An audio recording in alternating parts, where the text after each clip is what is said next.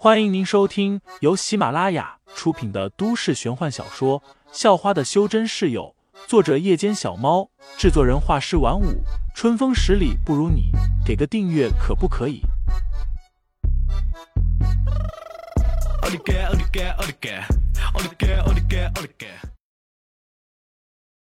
第四十二章成绩公布上。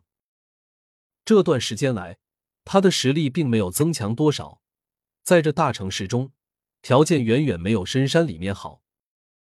在深山里，灵气又浓郁，一日三餐吃的都是山珍，还有老头专门指导，进行各种各样的训练。修炼一天，估计都比得上这里的五天。随着功法运转，大量的灵气被废材吸收，而他全身的肌肉筋骨又在悄然蜕变着。直到中午，天气变得有些热了。废材便作罢，站起身回学校去了。而且，他也跟方彤彤说好了，让方彤彤中午上课前到家里找他，然后去找王三富安排一下上学的事情。一回到家，进到客厅，潘晓林就叫住了他，质问道：“早上又去哪了？怎么没来上课？该不会是害怕了吧？”“嘿嘿，下午考试成绩应该就会出来了。”应该怕的是你们。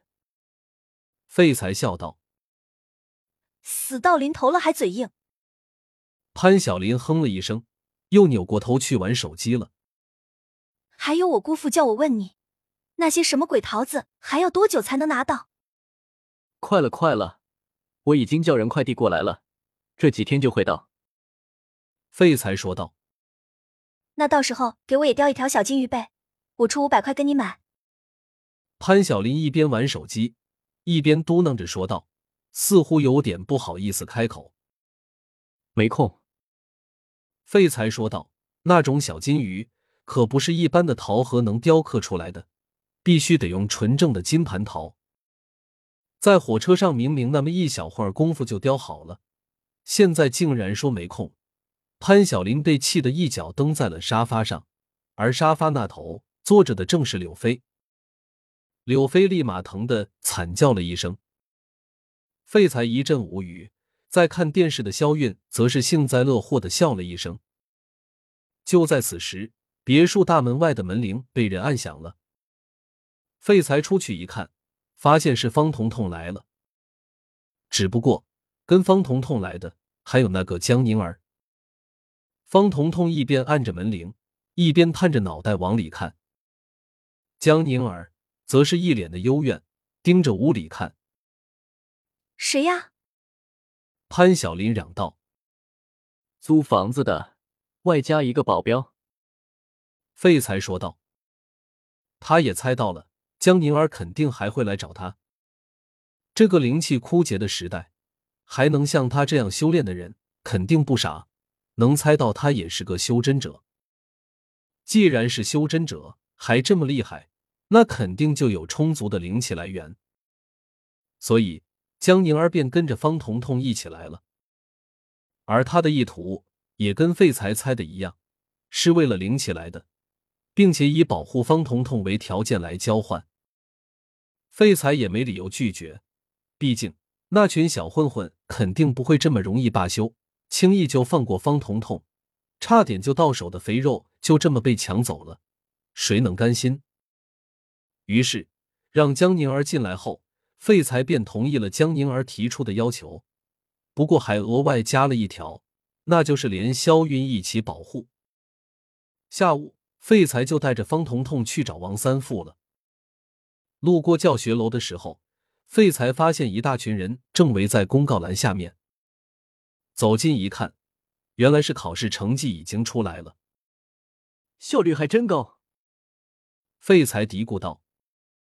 事实上，高三年级的考试一般都会找上高一、高二的老师一起来改卷，尽快的公布成绩，好让同学们知道自己的学习情况。跟在后面的潘晓林和柳飞顿时露出了一副阴险的表情，意味深长的看了废材一眼。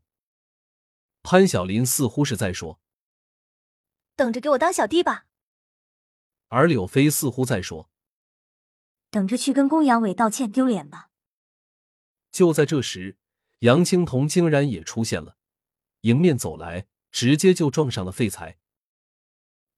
是哪个废物不长眼？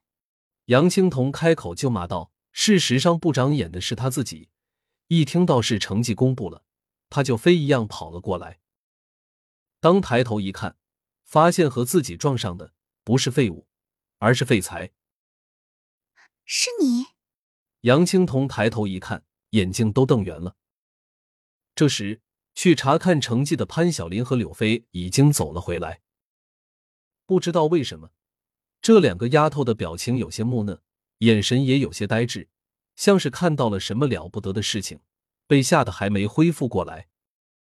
不对，肯定是我们学校有两个叫废材的人。潘晓林忽然又说道。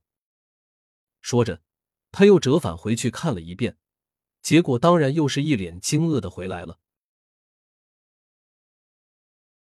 听众老爷们，本集已播讲完毕，欢迎订阅专辑。投喂月票支持我，我们下集再见。